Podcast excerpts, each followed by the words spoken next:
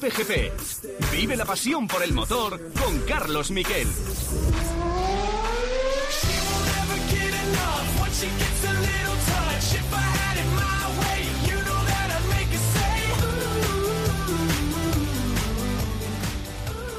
Hola, ¿qué tal? Buenas tardes, bienvenidos a Cope GP, de nuevo un Cope GP especial desde casa, hecho con menos medios de habitual, pero con la misma ilusión y las mismas ganas de haceros pasar un buen rato de información de motor. Y la noticia a esta hora es que ha llegado la crisis a la Fórmula 1. Primer expediente de regulación temporal de empleo, en este caso de McLaren, van a tener que irse a casa unos cuantos empleados que no van a volver después de este periodo de parón obligatorio y además se bajan el sueldo Carlos Sainz, Lando Norris y toda la jefatura del equipo y también los empleados que se queden, los empleados que sigan trabajando van a tener una sustancial rebaja de sueldo.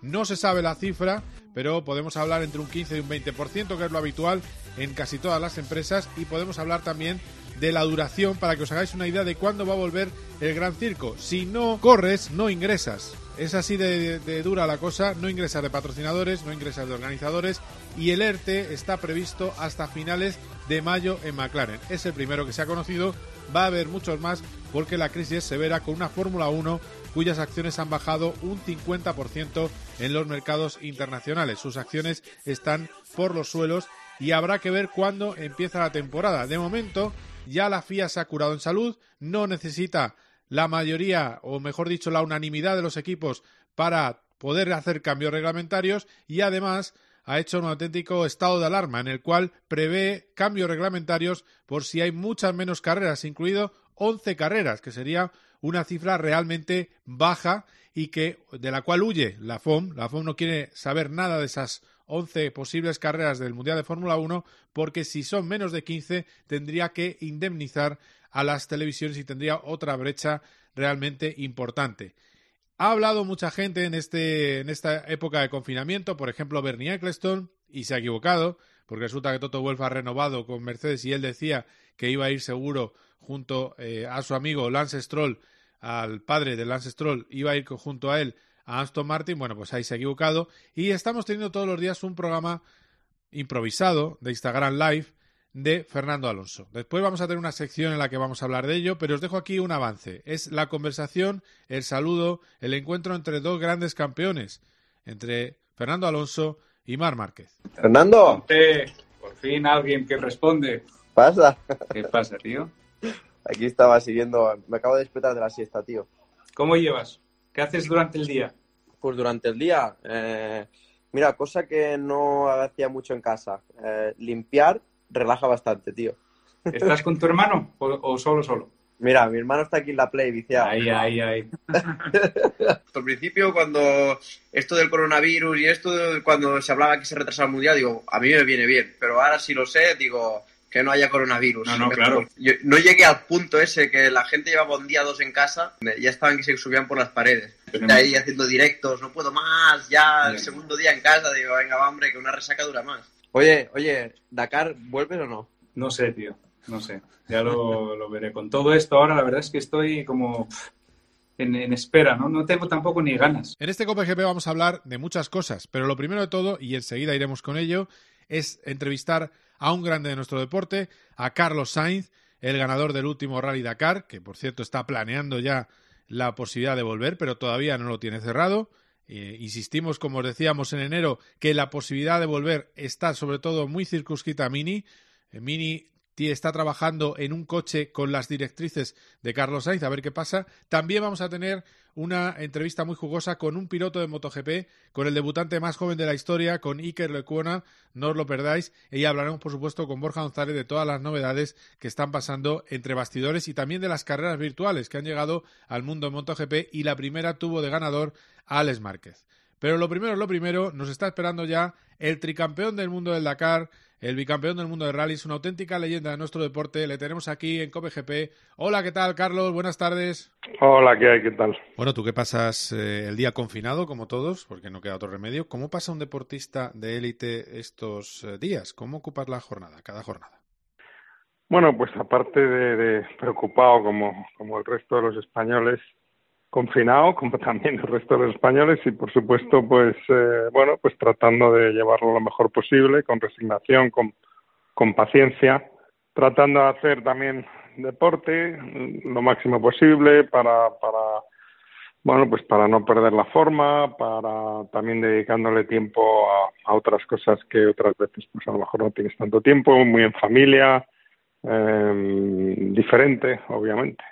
Carlos, lo que da mucha rabia y pena es que no hayamos aprendido de lo que estaba pasando en China e Italia para haber eh, tomado eh, las medidas antes y preverlo un poquito mejor, ¿no? Sin duda, ¿no? Eso te da rabia a posteriori, te da rabia, ¿no? Pero está claro que, que ha habido una falta de, de anticipación a la jugada.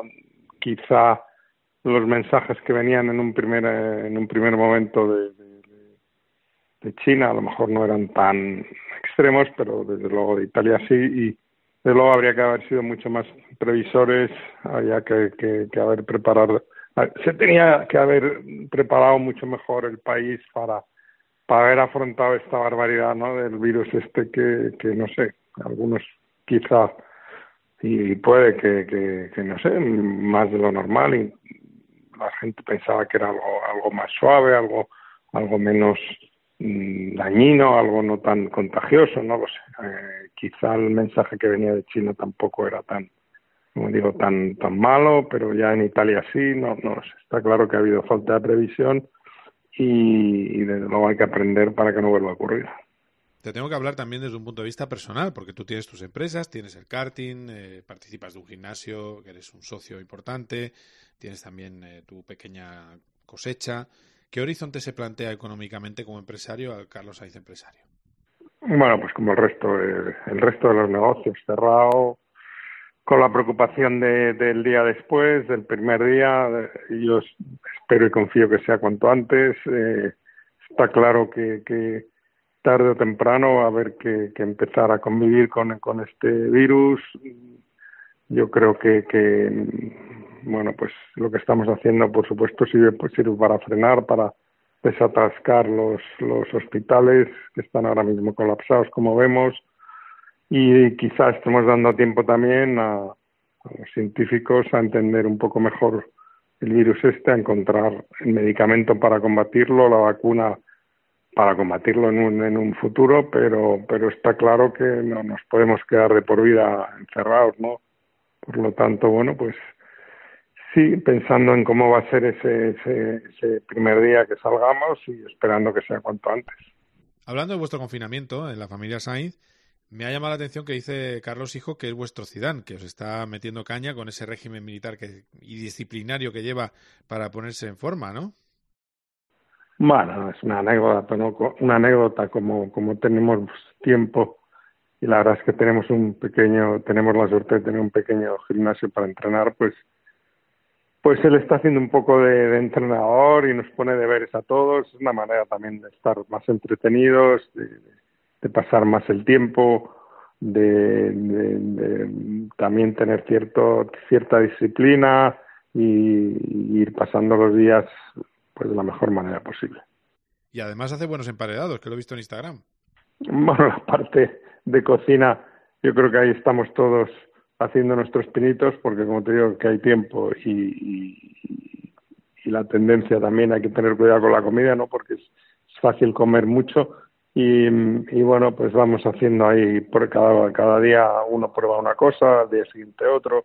Creo que hay, hay tiempo para todo, para también, por supuesto, para, para leer, para seguir las noticias, para ver qué ejemplo nos están dando todas las fuerzas de seguridad del Estado, los, por supuesto, todos los sanitarios que son un ejemplo. Estamos viendo esa solidaridad de, de, España que está reaccionando con muy pocos medios, desgraciadamente, pero con un, con una mm, respondiendo a lo que es, es que es un gran país y, y con una, un gran trabajo por parte de, de, esas personas que sí que lo están pasando mal y que realmente son los protagonistas de, y los héroes de estos días.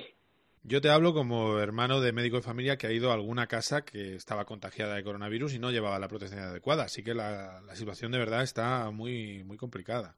Yo, tengo la, no sé, la sensación de que cuando, cuando se analice todo esto y pase, pues nos vamos a ir, cuando empecemos a hacer, a hacer los análisis de lo que ha ocurrido y, tengamos los test para poder hacer a la gente, nos vamos a llevar una, una sorpresa de que de que ha habido o de que hay muchísima más gente que, que, tiene que es portadora del virus, muchos de ellos asintomáticos, como dicen, se habla de que el 80% de las personas que padecen el virus no ni siquiera se dan cuenta. Yo tengo el caso de alguien muy cercano que ha sido totalmente asintomático, pero se ha hecho la prueba y ha dado positivo. Eh, por lo tanto, yo creo que es que tiene que haber muchísima, muchísima gente eh, contagiando y portadora del virus y luego pues ese porcentaje de gente que que lo pues que, que, sufre y por supuesto ese porcentaje sobre todo el de mayores que es el, el, el, área de personas que hay que proteger más y que hay que estar muy atentos para que sufran lo menos posible porque son los más desprotegidos en este caso. Yo volví de Dakar y la verdad es que tuve unos días de gripe, pero también es cierto que allí enfermó mucha gente. Eh, ¿Pudo ser aquello por el coronavirus? Bueno, o sea, yo la verdad es que es difícil de decir y hablar por hablar, yo creo que ahora hay que tener cuidado con lo que se dice. Yo el otro día dije en una entrevista que, que es posible, pero luego la verdad es que me he arrepentido porque sin pruebas pues es un poco hablar por hablar y yo creo que hay que ser prudente. Lo que sí es cierto es que el virus está, estaba ya por ahí y que hay gente que, que, que lo pasó mal Ahora, sin pruebas, pues es, es un poco tontería decirlo, ¿no? Bueno, te entiendo, ¿eh? Porque el titular al final te vincula con la enfermedad y parece que lo hubieras hasta cogido tú. Yo desde luego, yo desde luego no he tenido síntomas y si lo he pasado, pues ha sido totalmente asintomático, pero sinceramente no, no creo que haya, no creo que en estos meses haya tenido el coronavirus, pero ya te digo que, que tengo personas cercanas que lo han pasado totalmente asintomático. La verdad es que tengo que preguntarte también del Dakar. ¿Cómo está la situación para competir en 2021? Eh, supongo que estará también parado. Yo creo que todo el mundo del deporte está parado y el Dakar no podía ser diferente, ¿no? Eh, esto retrasa todo y no hay ni fechas de cuándo vamos a poder salir a la calle, con lo cual hablar de si vamos a poder correr, con quién, cuándo, yo creo que aquí todas las marcas, todos los sponsors van a, van a sufrir y, y bueno, pues esperemos que poco a poco la vida deportiva, la vida rutinaria ya no deportiva, la normal, la del trabajo, pues podamos volver a ella cuanto antes. Y, y desde luego pues pues yo siempre con, con el máximo de, atención y de cuidado, pero yo soy de los partidarios que, que cuanto antes se vuelva mejor. ¿no? ¿Verías bien el final de junio para que volvieran las eh, competiciones? No lo sé, yo creo que es difícil sin tener datos, sin tener conocimiento decir, pero yo lo que sí animo es a que cuando las condiciones sean las las que se estimen los expertos, pues que podamos podamos empezar a hacer vida normal cuanto antes. Yo creo que en un futuro, como he dicho, pues va a haber que convivir con el virus y, y ojalá pues haya los medicamentos y el conocimiento y, y el espacio hospitalario para, para, para poder convivir con él de una manera mucho mejor de la que lo estamos haciendo ahora. Dios te oiga, Carlos, Dios te oiga.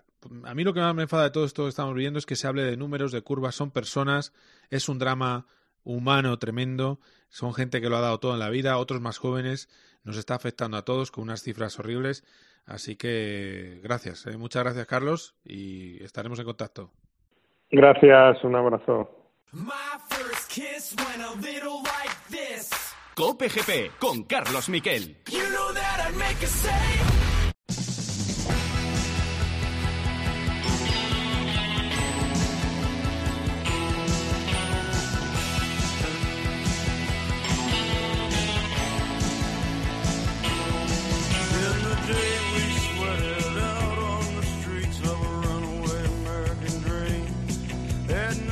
Vamos a presentaros en COPGP a alguien que es muy especial. ¿Por qué? Porque nadie ha llegado tan joven al Mundial de MotoGP y encima venía de las motos de campo, venía de derrapar como nadie.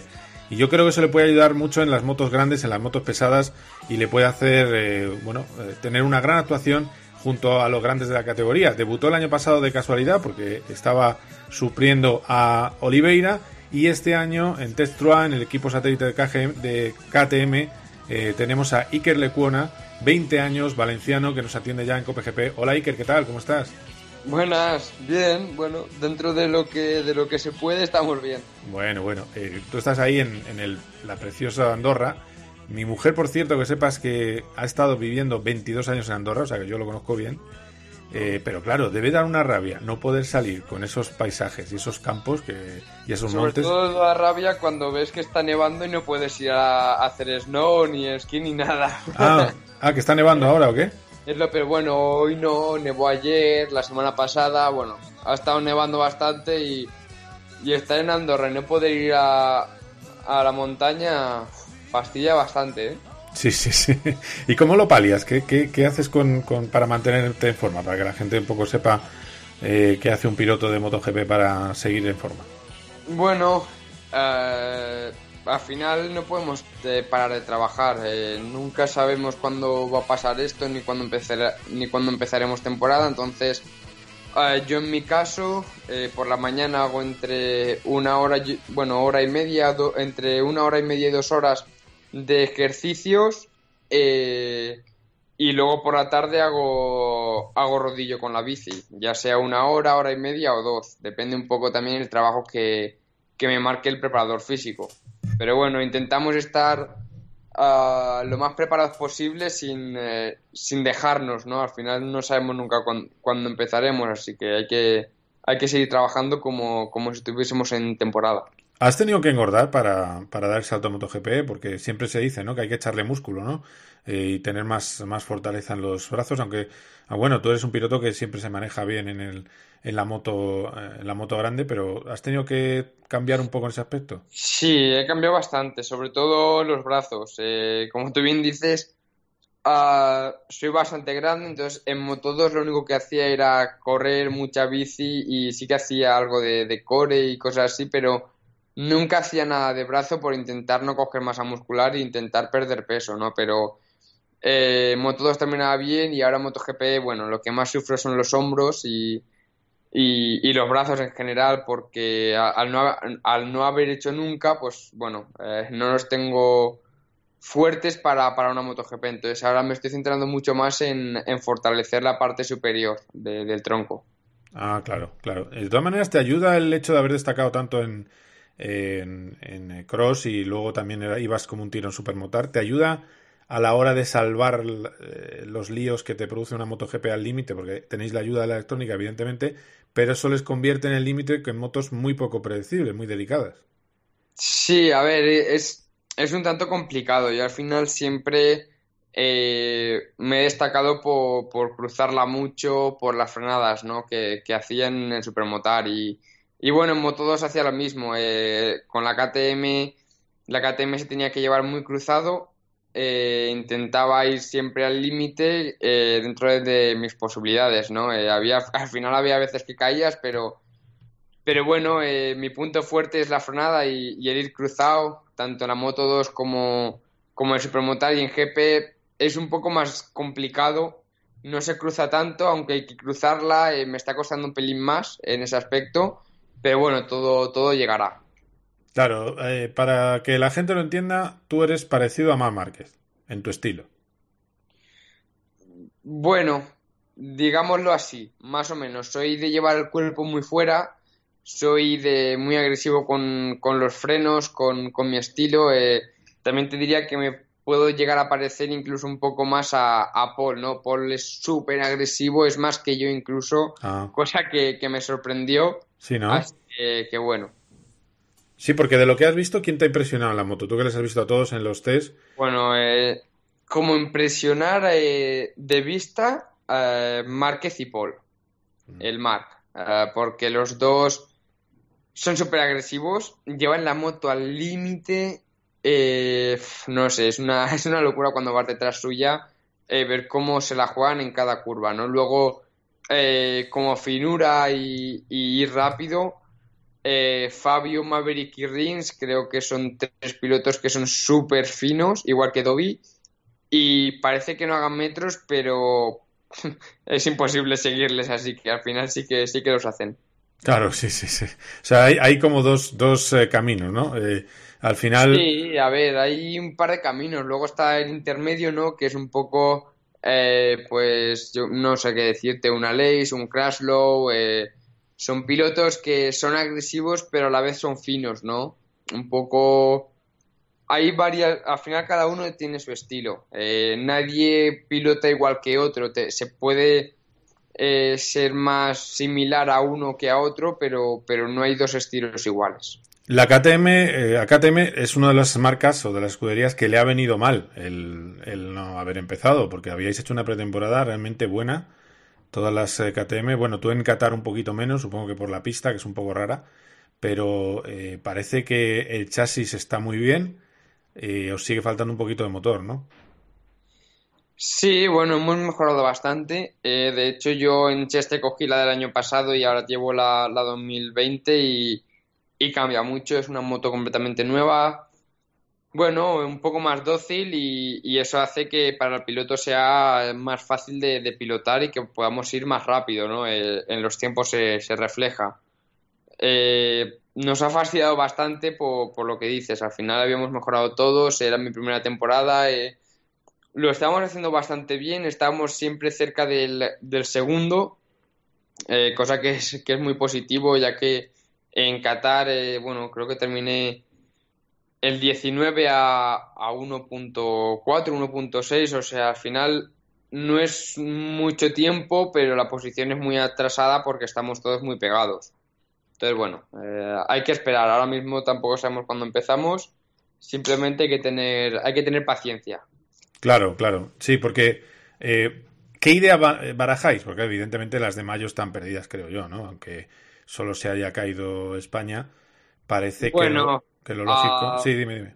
Tiene pinta de que, de que no vamos a empezar en un par de meses. Eh, porque esto no, se está solucionando. Eh, está yendo a más este problema del virus y, y al final no, no es un nacional que, que se solucione en España y podamos correr aquí, es un mundial que necesitamos que todos los países estén bien. Si todos los países no están bien, al final hay países que no podemos llegar por escalas eh, porque sería injusto por otros, no lo sé, es un poco locura, ¿no? Hablo un poco por encima viendo un poco la, situación que hay, tampoco estoy yo muy metido en eso, ¿no? Pero, pero bueno.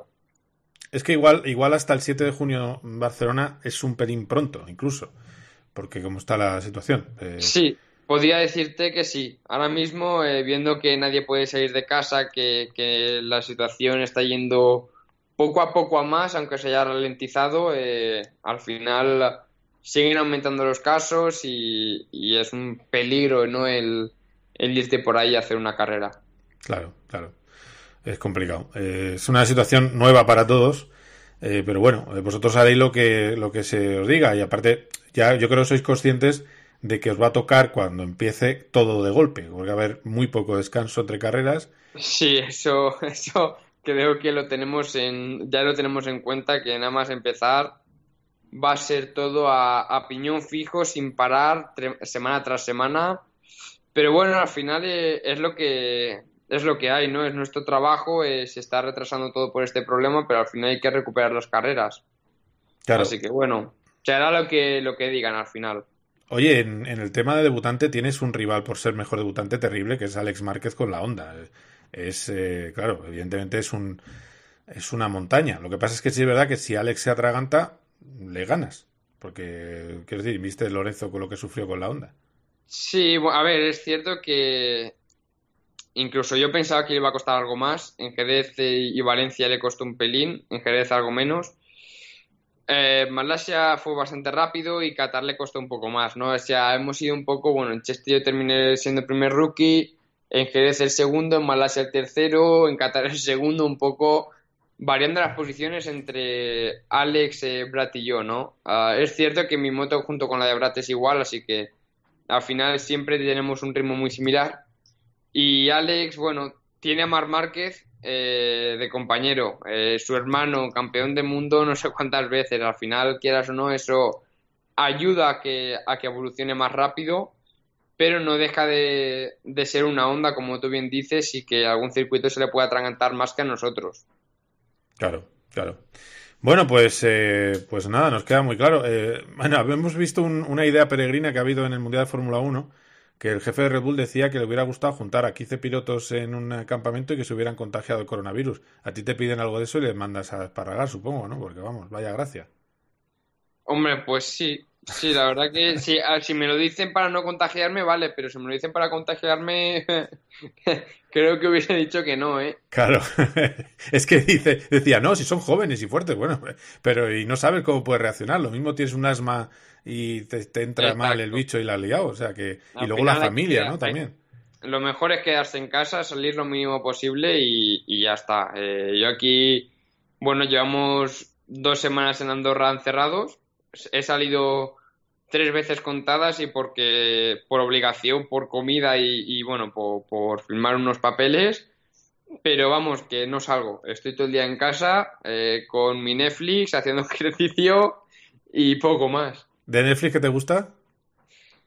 Pues ahora me he enganchado a la serie de, Lucifer. Uy, no la verdad. No, la he visto. Veo, veo, un poco el todo, ¿eh? O sea, que esa está bien, ¿no, Lucifer? Vale, vale. bien, bien. tiene buena pinta, tiene buena pinta. Estoy bastante enganchado, no te digo que no. Ah, vale. Muy bien. Oye, pues nada, hay que... Ah, bueno, de, la carrera virtual tienes que entrenar más, ¿no? Ya, ya me di cuenta. No, hablamos mucho, ¿no? Mejor no hablar mucho, no. Eh, bueno, al final eh, me apunté por, bueno, un poco por las risas, ¿no? Porque al final hay que hacer algo y, bueno, todo, todo el mundo que, que ya pues como bueno, los de Jerez que la gente que había pagado entrada o cosas así, ¿no? Que, al final somos pilotos y que tenemos que dar un poco de, energía a la gente, ¿no? Un poco de alegría. Vi positivo la carrera que, hizo, que hizo Dorna y bueno, eh, lo que pasa que debería haber entrenado un poquito más. No te digo yo que no. A lo mejor para la siguiente entrenar un poco más. Ay, ay, ay, ay. Bueno, cuando deje ahí las series, pues un poquito de entrenamiento. Muy bien, Iker. Oye, que estaremos en contacto durante la temporada y, mucha suerte. Bueno, y a lo mejor, oye, como es todo largo, pues en, en mes y medio hablamos. O sea, que, que calma, calma y como tú dices, a quedarse en casa. Que muchas gracias, Iker. Perfecto, a vosotros.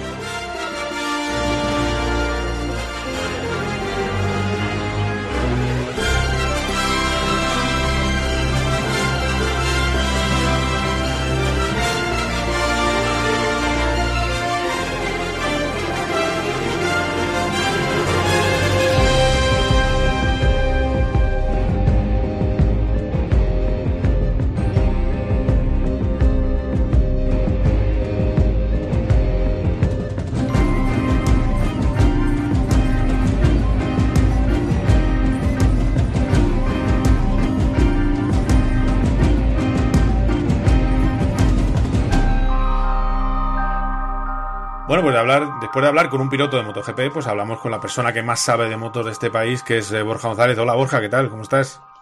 ¿Qué tal, Carlos? Pues bien, bien, tú vas bien, ¿no? Porque he visto que hoy, estarás viendo que el cielo está nublado y que llueve, ¿no? Por hoy, lo que no hoy lo que no, hoy es un buen día, porque no veo fotos de la gente tomando el sol y enseñando las terrazas. Hoy no, ¿eh? hoy ni estos días tampoco, ¿eh? Está, cuesta un poquito más. Lo que, lo que me asombra en, este periodo eh, de la vida que tenemos que nos ha tocado, por este, yo, cada día pienso más que es un arma biológica, porque eh, cómo funciona todo es como para, pensarlo. Pero bueno, ya eso es para el programa de Herrera y otras cosas, ¿no? Pero eh, estaba mirando, yo estoy intento, que está mal que lo diga, pero bueno, intento aprovechar mucho la terraza, ¿no? Y entonces resulta que ya no, no quieren los perros salir de casa, que es increíble. Ahora llueve y, y, les gusta estar en casa a los perros. Sí, ya no quieren salir 10 veces al día, quieres decir, ¿no? es que, claro, es que. No, no, cuarta vez que sale, quinta vez que sale. Pero, ¿cómo puede, ¿para qué necesita salir cinco veces un perro?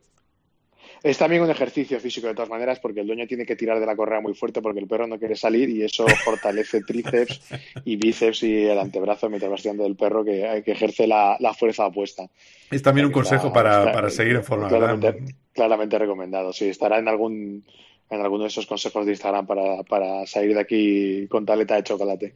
Eh, de todas maneras, eh, bueno, hemos, eh, hemos tenido en el, en el partidazo a, a Jorge Lorenzo yo no te veo a ti muy amigo de, del tema este de su Instagram de... De hecho, no le has mandado la foto de cómo vas con la tableta de chocolate.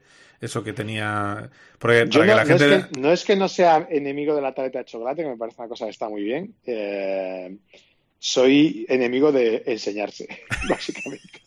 No tengo ningún interés en, en salir. Mira, yo hago, sabes que yo hago televisión, pero bueno, pues tiene que Sí, salir sí o sí, sí. sí. Al final es una de las partes que, que te tocan en la profesión y cuando toca salir, toca salir. Pero al final es, es porque es una herramienta de trabajo. Yo mm, en las redes sociales soy periodista.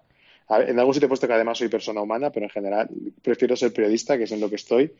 Y entonces, al ser periodista de motos en concreto, no opino ni casi ni siquiera de fútbol, con lo cual no voy a opinar del resto de cosas y mucho menos vivir de enseñar absolutamente nada porque eh, no es mi no es mi cometido ni es en lo que en lo que estoy. Entonces, si no enseño, si no me enseño en el día a día, como para enseñarme sin camiseta y, y enseñando la tableta. Es verdad que está muy bien que gente de la talla de Jorge Lorenzo pierda su tiempo o emplee su tiempo en intentar motivar al resto de la gente para mantener una vida sana, porque es verdad que el, el apalancamiento este casero tampoco es sano, hay que intentar hacer algún tipo de ejercicio, movimiento, lo que sea, más que nada para, para por lo menos estar en el nivel de un día a día normal en el que por lo menos caminas. eh, y está bien que, que se esfuercen, pero claro, yo no, no, no, no está entre mis planes exhibirme. Sí, de todas maneras es verdad que normalmente el que manda la foto eh, está cachas, sea chico o chica, o sea, es decir que y se gusta mucho. Bueno, hay uno por ahí que no, hay un compañero mío de profesión, Simon Patterson, Sí, que ha empezado a trabajar en una web nueva que se llama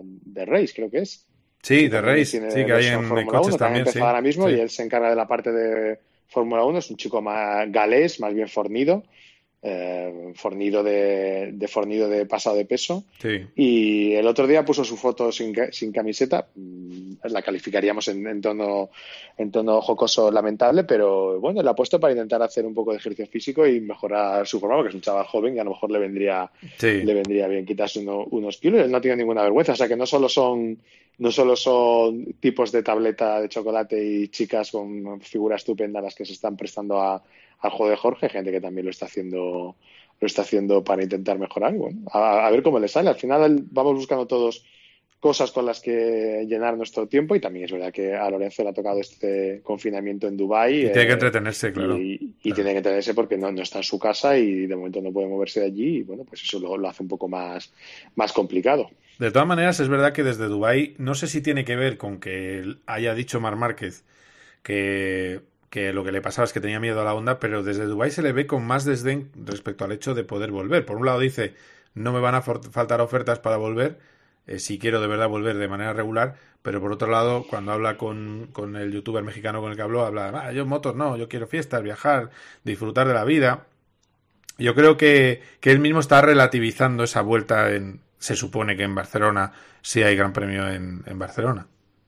Sí, hombre, evidentemente todo esto que está pasando cambia mucho la perspectiva de todos, incluido la suya, pero bueno, yo creo que, hay- que- es mejor ponerle en, en un compás de espera y esperar a ver también un poco cómo se ve él para, para, para que entienda si, si, le, si le vuelve ese gusanillo de la competición y si es suficientemente competitivo. Eh, el otro día le ent- entrevistaban también en, en Dazón a Paul Espargaro, con Ruiz y Ernest Riveras y él comentaba que, que- que él creía que, que en realidad no- él no quería retirarse como piloto, es decir, no le tocaba retirarse como piloto, es un piloto lo suficientemente rápido como para que el momento en el que elige la retirada no sea un momento real de, de hartazgo. Y le da la sensación de que era más un hartazgo de la onda y que mantenía ahí ese, ese gusanillo todavía. Y bueno, pues la cuestión será en ver si lo consigue reactivar o no. Lo que pasa que, bueno, pues el calendario empieza a ir en su contra porque no puede evidentemente entrenar, no se puede, no puede haber actividades en moto y todo eso va a hacer que todo se le, se le complique un poco más. No sé si tendrá que reconsiderar su, su idea o si, si el calendario empezase en Barcelona, por ejemplo, por poner un inicio en junio, pues le eh, mantendría esa, esa idea de, de, de, participar como piloto invitado. Lo iremos viendo. En principio, ya el otro día, en el último, la última vez que hablamos, eh, te comentaba medio en broma que seguro que nada salía un comunicado eh, para informar que se posponía Jerez sí, es verdad. A, al par de días, que es basta sí. decirlo, y ya Carmelo Espeleta ha, ha, comentado que bueno, pues están, de momento no han dado fecha para Jerez porque esperan a ver qué sucede con las siguientes citas, que son la de Francia y la de Italia, y, eso pues eh, hará que se recoloque el calendario. Ya ahora sí, evidentemente, con más fugas de carreras ya empezarán los problemas de encontrar huecos, porque parece que la idea de Dorna es no alargar el Mundial a diciembre, como alguno, creo que fue el, presidente de la Federación Internacional de, Motociclismo, creo que ya, ya comentó que, bueno, que por qué no correr en diciembre, pero eh, Carmelo Espeleta me parece a mí que su, su idea es intentar cumplir con los mínimos de la FIM, que son esos 13 grandes premios, que probablemente puedan hacerse más bien el calendario como está comprimido por atrás, y sobre todo no hacer que, la, que un alargamiento de la temporada 2020 pueda estropear la temporada 2021. Es decir, esto típico que dices que tiras de la manta y te tapas los hombros, pero te dejas destapados los pies, y que también tiene, tiene su sentido, así que es muy probable que no, no pasemos esa línea del 30 de noviembre y que lo que empezamos a ver como a partir de ahora de como carreras pospuestas puedan terminar siendo también como carreras canceladas si en el calendario no se encuentra huecos que ya será ya empezará a ser un poco más complicado. Pero bueno, tiene que haber 13 carreras para que sea título mundial, ¿no? Sí, ese es el mínimo. De todas maneras también eh, no creo que haya menos de eso, pero también creo que las reglas ahora mismo necesariamente en todos los ámbitos deben estar para poder incumplirse. Es decir, nos damos unas normas eh, orientativas, lo mismo que, creo que comentamos, que en, motos desde el 30 de noviembre hasta el día 1 de febrero o desde el 1 de diciembre hasta el 1 de febrero no se puede rodar, evidentemente es una normativa que una, con una excepción de esta se puede crear un, una, bueno, pues una, digamos, una norma provisional que lo pueda enmendar y yo no creo tampoco que, el, el hecho de las 13 carreras sea tan obligatorio en un caso como este. Creo que es más una norma general para años normales y que circunstancias excepcionales pues tienen que hacer también que las normas puedan, puedan irse variando. Me imagino que eso pasará con todos los, los deportes y todos los calendarios y al final, pues aunque haya normas que parezcan estrictas, debe haber flexibilidad y en ese sentido es verdad que Dorna y la Federación Internacional van siempre muy de la mano y no creo que, que vaya a haber problemas si, si tuviésemos que hacer un campeonato a 12 carreras. Claro, eh, de todas maneras, otra pregunta que tengo, otra duda que tengo yo en el aire es el tema de los ERTE. En, Fórmula 1 ya están ahí, es decir, hay un parón de vacaciones y luego parece que va a haber un expediente de regulación temporal, porque evidentemente cuesta mucho mantener una fábrica parada con mil personas, en otros casos 500, pero es difícil. ¿En motos hay algo parecido o no llega tanto?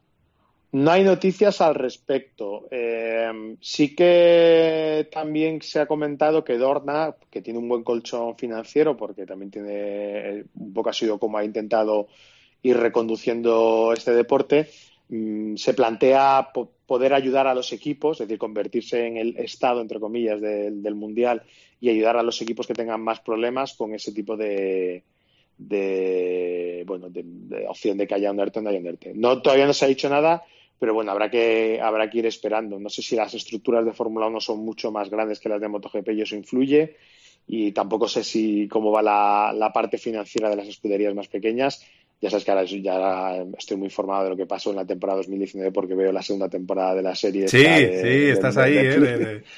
Aunque te digo una cosa, me está, me está gustando menos que la primera. Le falta cierta frescura y estoy un poco hasta las narices, a te lo puedo decir porque me escuchas tú y no, y no nos entenderá, pero estoy un poco hasta las narices del, del periodista de referencia que, que sale en la serie. Will Baxter, podrían haber dado un poquito de... Es que la prensa, la prensa no existe, sale este señor que es que hasta en las en los eventos estos que se hacen de cara al público es el que el speaker, el, el que da la charla, con lo cual parece que sea el único tipo que trabaja en la Fórmula 1 como periodista. Eh, Está un poco demasiado focalizado, Otras voces, sí, sí, y veo un poco un poquito de, no sé, demasiada carga sobre eso y me da la sensación de que algunos ya tenían la lección aprendida de la temporada 1 y en la temporada 2 van un poco más ajustados. Pero hay cosas muy interesantes. ¿eh? En el último capítulo que he visto eh, había una llamada entre Toto Wolf y no sé cómo se llama el, capo de Renault acerca del...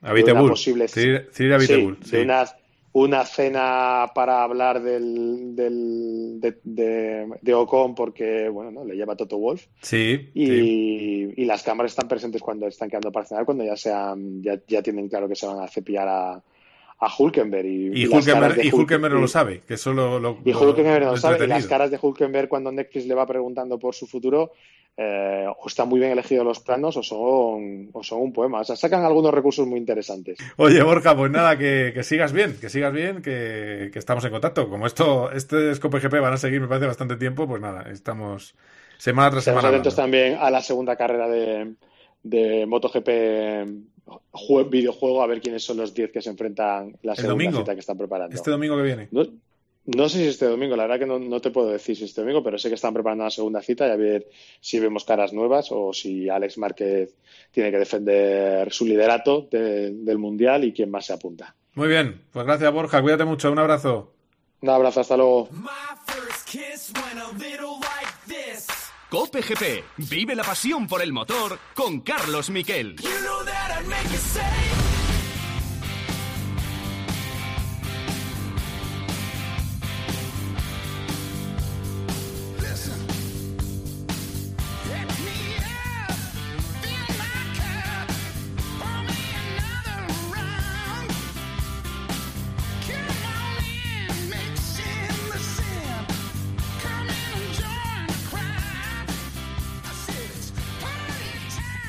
Estamos llegando al final de COPGP y es el momento de hablar de las tardes con Alonso. Es una especie de programa que se ha inventado el piloto asturiano para amenizar el cautiverio, el confinamiento de la gente en España y son 20-25 minutos diarios en los que llama un amigo. Empezó con algunos problemillas con algunos amigos, sobre todo con Jesús Calleja, que era el primero con el que iba a tener ese Instagram Live.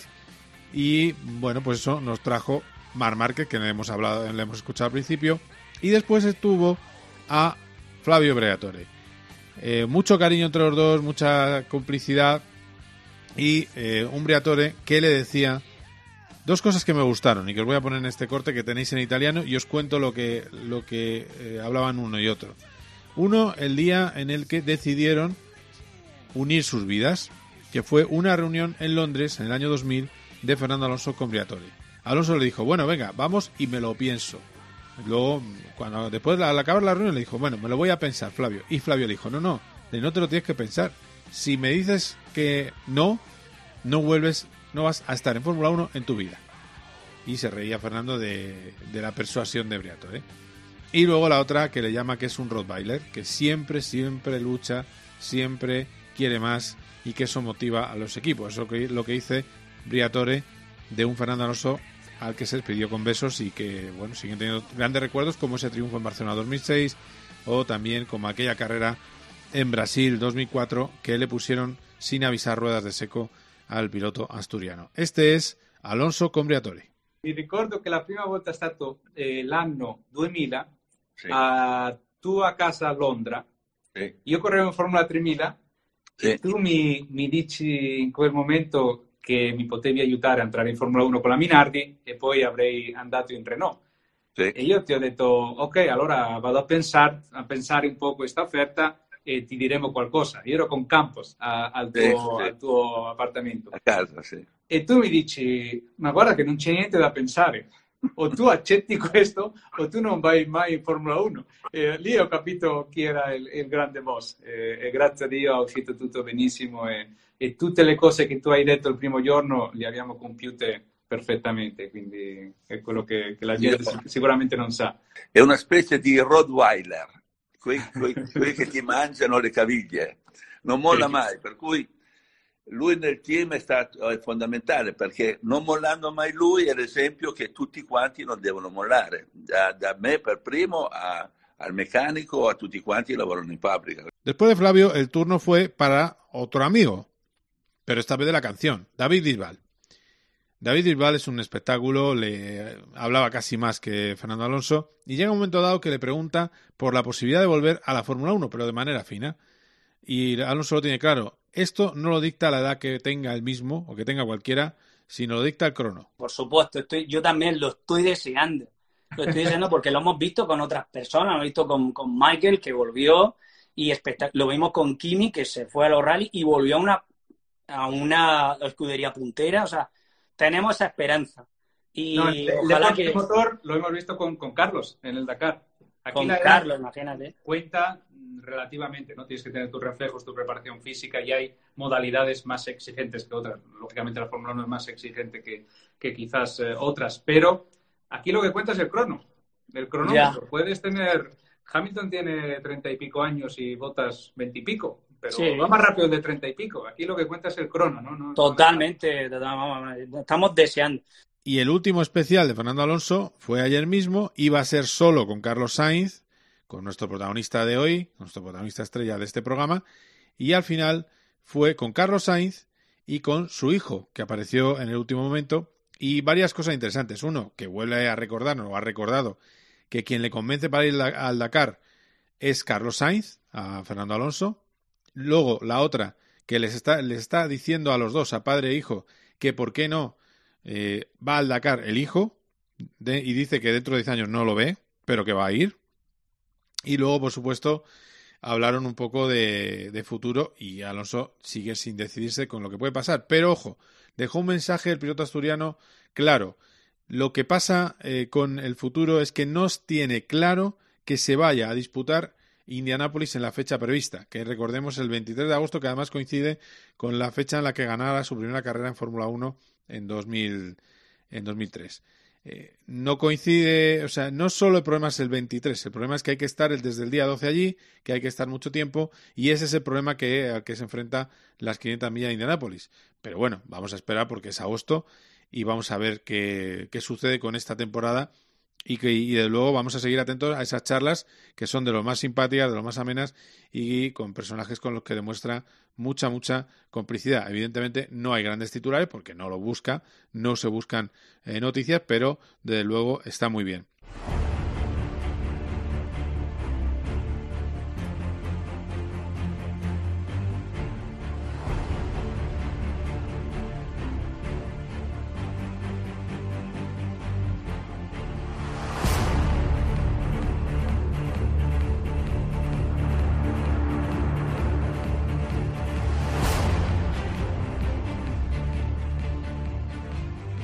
Se acaba ya este COPGP, segundo COPGP desde casa y habrá más, habrá más. Espero además en muy pocos días. Haremos otro, otro programa, otro COPGP. Eh, podréis escuchar alguna de las cosas que me dijo el otro día en, eh, una entrevista muy jugosa eh, Jorge Lorenzo.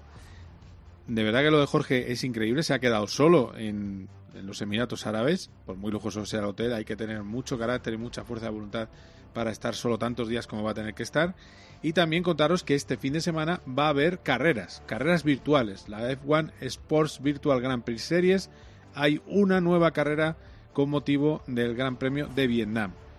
Esta carrera, que va a ser a 28 vueltas, no va a ser sobre Vietnam, que no está preparado en el juego de Fórmula 1, sino que va a ser sobre el escenario de Australia. Y habrá cinco pilotos de la actual parrilla de Fórmula 1. Lando Norris, Latifi de Williams, también estará eh, George Russell, Alex Albon y el gran atractivo de la carrera, que era lo que buscaba mucho, fue algún atractivo eh, para suplir la ausencia de Max Verstappen, es Charles Leclerc. Leclerc de Ferrari va a ser el piloto que además dice que está preparando mucho y que está muy nervioso. El piloto que va a competir este fin de semana. No vamos a ver pilotos españoles, entre otras cosas, ¿por qué? Porque Carlos Sainz no corre porque eh, necesita mucho entrenamiento y no quiere perder. Aquí no quiere perder nadie ni a las tabas y eh, Fernando Alonso directamente no tiene simulador, que a Fernando Alonso también se lo han preguntado, porque no tienen por qué ser estrictamente pilotos de la Fórmula 1 actual, pero Fernando Alonso no tiene simulador en Suiza, así que no habrá españoles, pero le echaremos un ojo porque, insisto, estamos hablando de retransmisiones con 50, 60 mil personas simultáneamente y es algo a tener muy en cuenta. Bueno, pues eh, buen eh, confinamiento, estaremos aquí próximamente en COPGP. Adiós.